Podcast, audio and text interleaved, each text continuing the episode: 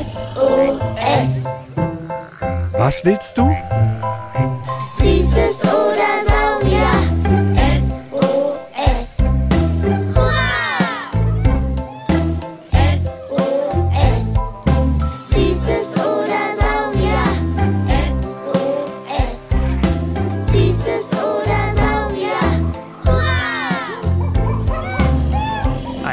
Podcast über alles, was krabbelt, stampft blubbert. und fliegt. Wir haben Süßes. Und wir haben Saurier. Heute Heiß, heißer Leben in der Hitze. Mit dicken Löwenmähnen, pupsenden Warzenschweinen und gut getarnten Zebras.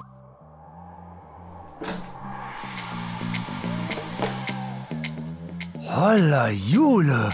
Was für eine Mähne. Was für eine unfassbare Haarwolle du immer nach dem Föhn auf dem Kopf hast. Danke für die Blümchen. Naja, ich bin mir noch nicht ganz sicher, ob das eine Löwenmähne ist oder ein ungekämmter Zottelhund. Du kleiner Gast, du bist ja nur neidisch, weil du nur drei Borsten auf dem Kopf hast. Ja, ja, ist ja schon gut. Aber warum hat der Löwe eigentlich so eine dicke Mähne? In der Wüste ist es doch richtig dolle heiß. Stört da nicht so eine dicke Mähne? Vielleicht ist die Mähne wie so ein Wärmepanzer. Außerdem muss doch ein Löwe zeigen. Guck her, wie mächtig mein Haupthaar ist. Ich bin der coolste Typ hier auf dem Platz. Für die Löwendamen quasi. Hm, ich weiß nicht. Wie man in so einer Affenhitze einen kühlen Kopf bewahrt, ist aber nicht nur bei Löwen spannend. Jack fragt sich das hier. Warum können Reptilien in der Wüste überleben? Da überhitzt doch gleich mein Hochleistungsrechner namens Gehirn. Weißt du was? Ich zieh mir meine Rollschuhe an und fahre fix zum Museum rüber. Na mal sehen, ob Biologe Sebastian vom Museum für Naturkunde Berlin auch direkt ins Schwitzen kommt bei so heißen Fragen.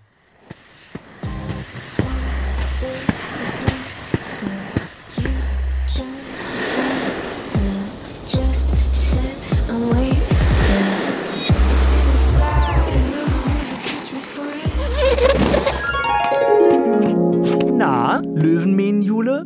Was sagt Sebastian? Der hat mir erstmal den Kopf gewaschen, als er mir alles Wichtige über Wüsten erzählt hat. Kann ich dir auch sagen, die größte Wüste der Welt ist die Sahara. Falsch. Wie falsch? Na, falsch. Falsch wie nicht richtig. Die Sahara ist nur die größte heiße Wüste der Welt. Die größte Wüste der Welt ist die Antarktis. Hä? Wüsten sind heiß. Die Antarktis ist ja wohl alles andere als das. Genau, du kleines Schlauschwein, hast du falsch gedacht. Wüste bedeutet nur, dass es da keine oder fast keine Pflanzen gibt und viel weniger Tiere als sonst so auf dem Land. Ah, was wirklich? Okay, hm. Aber dass es in Wüsten kaum regnet, ist richtig. Auch.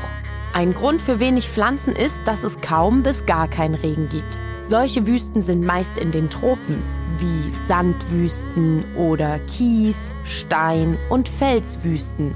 Und Salzwüsten gibt's auch. Die entstehen, wenn ein Meer ausgetrocknet ist und nur noch das Salz übrig bleibt. Die größte Trockenwüste der Welt, die Sahara, besteht zum Beispiel aus Sand, aber auch aus Stein, Kies und Geröll. Und wie heiß kann es in einer Trockenwüste werden?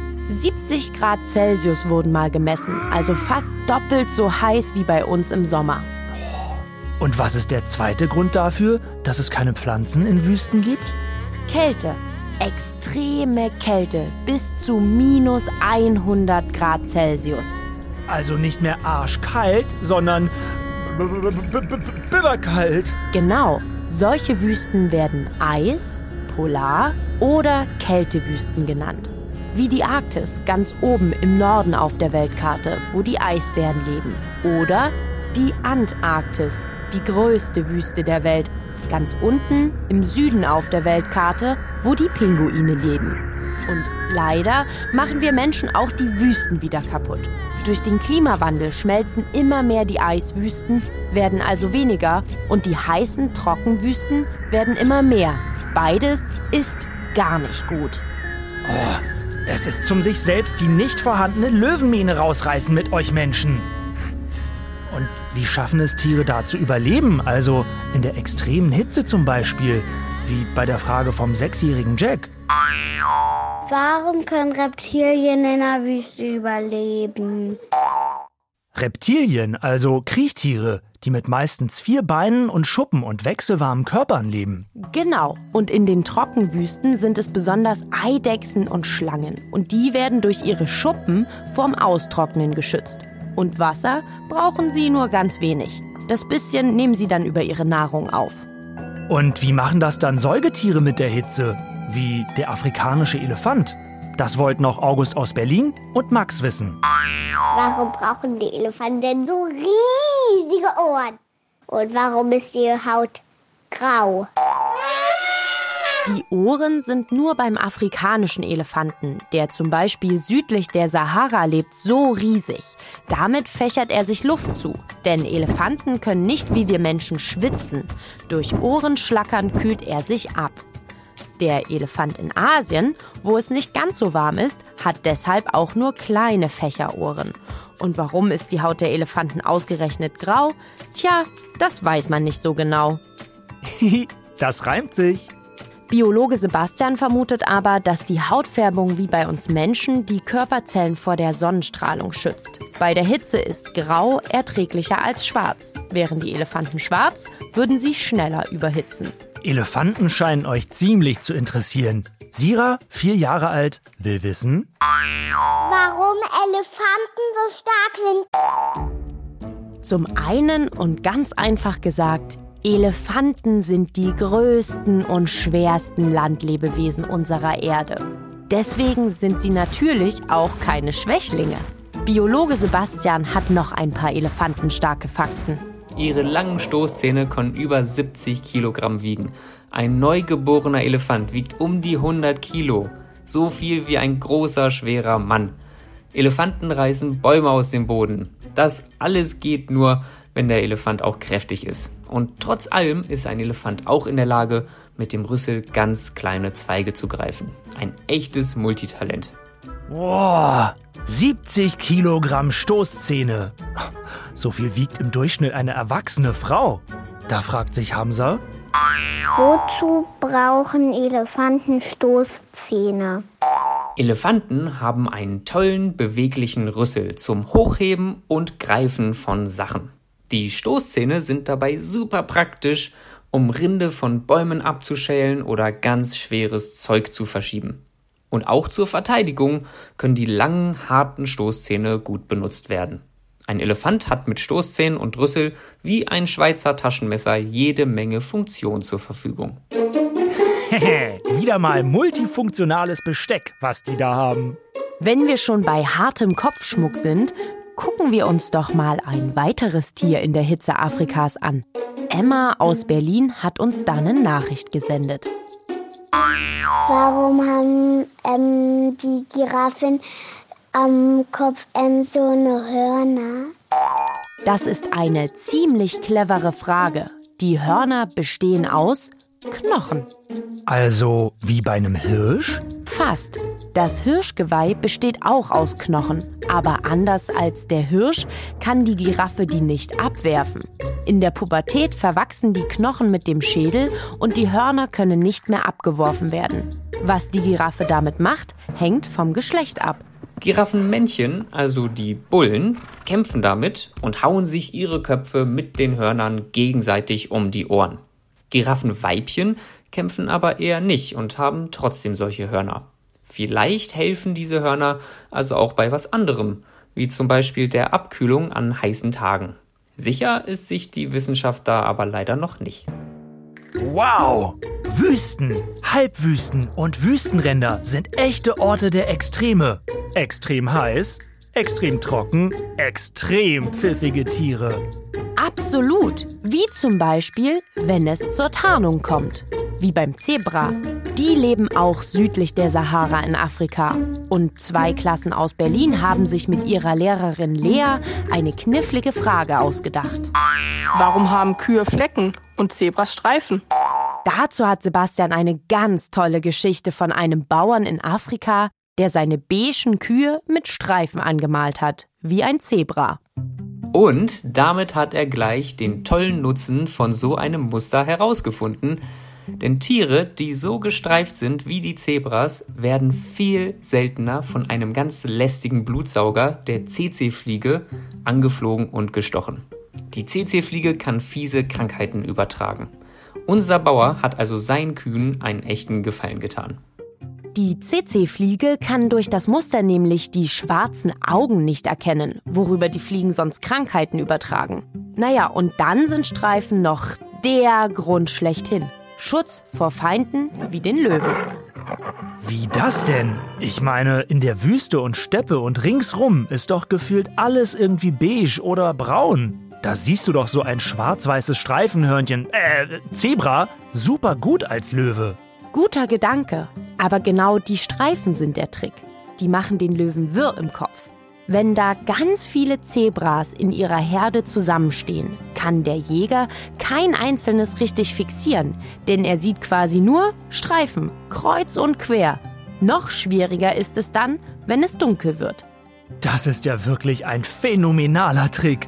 Yep, aber auch die Jäger sind schlau, denn es heißt in der Wildnis nicht umsonst fressen und gefressen werden. Und der Löwe mag sehr gern Zebra auf dem Speiseteller. Dazu passt die Frage von Jonte. Warum sind Löwen gelb? Sandgelb, um genau zu sein. Auch zur Tarnung, damit das Zebra nämlich nicht rafft, dass er um die Ecke schleicht. Ha! Was das Zebra kann, kann der Löwe also schon lange. Mit der richtigen Farbwahl dem anderen eins auswischen. Aber stopp mal. Was ist denn jetzt mit unserer Löwenmähne? Max und Justus haben beide die Frage. Warum haben Löwen so bussige Mähen? Ich glaube, liebe Kinder und lieber Sparky, auf eine Löwenmähne brauchen wir alle nicht mehr neidisch zu sein. Wenn die Männchen, also die Löwen, um die Löwinnen und die besten Reviere kämpfen, kann das bei den Zähnen schon echt gefährlich werden. Die Mähne schützt bei solchen Kämpfen zwischen zwei Löwen den Hals vor Bisswunden. Statt den Gegner stark zu verletzen, hat der Widersacher also eher eine Portion Haare im Maul. Haha, Jule, wenn ich dich umarme, habe ich auch Haare in meiner Schnauze. Pass auf, dass ich dich nicht beiße. Hupsi! Ein Angstfurz. Wo wir gerade bei Löwen und bissigen Julen sind, da geht's mir doch gleich wie Pumba, dem Warzenschwein von König der Löwen. Der furzelt auch einen nach dem anderen raus. Ja, und? Na, ist das auch in der Natur so? Nicht nur im Film. Da hat uns dieses Mal eine Mama extra eine liebe E-Mail geschrieben. Sie schreibt, Tochter Berit hat nach dem König der Löwen-Film gefragt, warum Warzenschweine Warzen haben und warum sie pupsen. Warzenschweine pupsen. Ja, genauso wie wir Menschen. Oder, Sparky, du als Schwein. Denn Warzenschweine sind Allesfresser, wie wir. Weil sie oftmals deutlich mehr Pflanzen fressen, pupsen sie auch ein bisschen mehr. So ist es auch bei Veganern, also Menschen, die nichts Tierisches essen. Also neben keinem Fleisch, wie Vegetarier, auch keine Milch, Käse oder Eier. Rein pflanzliche Ernährung macht mehr Pupse als Ernährung mit Fleisch. Aber Warzenschweine pupsen jetzt nicht ständig so wie Pumba. Und wieso haben die Warzen im Gesicht? Naja, das sind ja nicht so Warzen wie bei einer Hexe oder die man so am Finger als Kind manchmal hat, sondern Warzenschweine haben die im Gesicht und sie brauchen die sechs unterschiedlich großen Warzen zum Beispiel beim Kämpfen mit ihren riesig gebogenen Hauern. Und die Warzen sollen auch ein Fettspeicher sein. Davon haben die sonst nämlich nicht viel. Und um ehrlich zu sein, Wissenschaftlerinnen und Wissenschaftler wühlen da auch noch ein bisschen im Sand und suchen noch nach Antworten. Ich finde die ziemlich lustig, Warzenschweine. Wenn die nämlich fressen, robben die auf ihren Handballen rum. Wie lustig ist das bitte? Hufe eingeklappt und losgerobbt. Da hätte ich ja gar keine Lust zu. Klingt voll anstrengend. Haben wir wieder gut was erfahren heute. Ich würde sagen, damit unser Wissen nicht direkt wie Sand durch ein Sieb fällt, lasst uns nochmal alles Wichtige wiederholen. Ein sehr heißes Angebot. Erstens, Wüsten sind Gebiete, in denen es sehr wenig bis gar keine Pflanzen gibt. Zweitens, ein Grund dafür ist fehlender Regen, wie bei den Trockenwüsten, wie Sand, Kies, Stein oder Felswüsten. Hier wird's bis zu 70 Grad heiß. Drittens, ein anderer Grund ist extreme Kälte, wie am Nord- oder Südpol, bei den Eis-, Polar- oder Kältewüsten. Viertens, die größte Wüste der Welt und größte Eiswüste ist die Antarktis. Die größte Trockenwüste und zweitgrößte Wüste der Welt ist die Sahara. Fünftens, afrikanische Elefanten sind die größten und schwersten Landtiere unserer Erde. Ein Stoßzahn kann bis zu 70 Kilogramm wiegen, ein Elefantenbaby 100 Kilo. Sechstens, die Hörner von Giraffen bestehen aus Knochen und werden von den Männchen beim Kämpfen benutzt. Anders als beim Hirsch können sie nicht abfallen und nachwachsen. Siebtens, die schwarz-weißen Streifen der Zebras lassen sie innerhalb ihrer Gruppe verschwinden. So sehen Jäger wie der Löwe nur einen riesigen wirren Haufen Streifen. Achtens, damit Beutetiere wie Zebras den Löwen nicht heranschleichen sehen, sieht er aus wie die Umgebung, sandgelb. Neuntens, die dichte Löwenmähne schützt den männlichen Löwen vor Bissen bei Revierkämpfen. Je dichter die Mähne, desto mächtiger wirkt der Löwe. Zehntens, Warzenschweine haben sechs Warzen im Gesicht. Daher auch der Name. Sie schützen sie bei Kämpfen und speichern Fett. Wenn ihr mal eben eine Pause braucht, auch von Mama, Papa, Oma, Opa, Babysitter, macht ihnen den Podcast Beats and Bones an. Da erklären die Forscherinnen und Forscher vom Naturkundemuseum tolle Sachen für Erwachsene. Wenn ihr auch eine Frage habt, zum Beispiel zu Pflanzen, Insekten oder auch Tieren in der Stadt, schickt Jule und mir, Sparky von der Berliner Sparkasse, eine Sprachnachricht an 0176 921 36208. Beim nächsten Mal nehmen wir Pflanzen und Blüten genauer unter unsere Entdeckerlupe. Ihr wolltet wissen, warum vierblättrige Kleeblätter Glück bringen.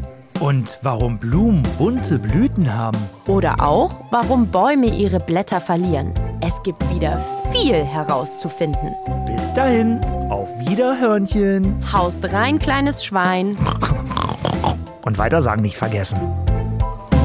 Süßes oder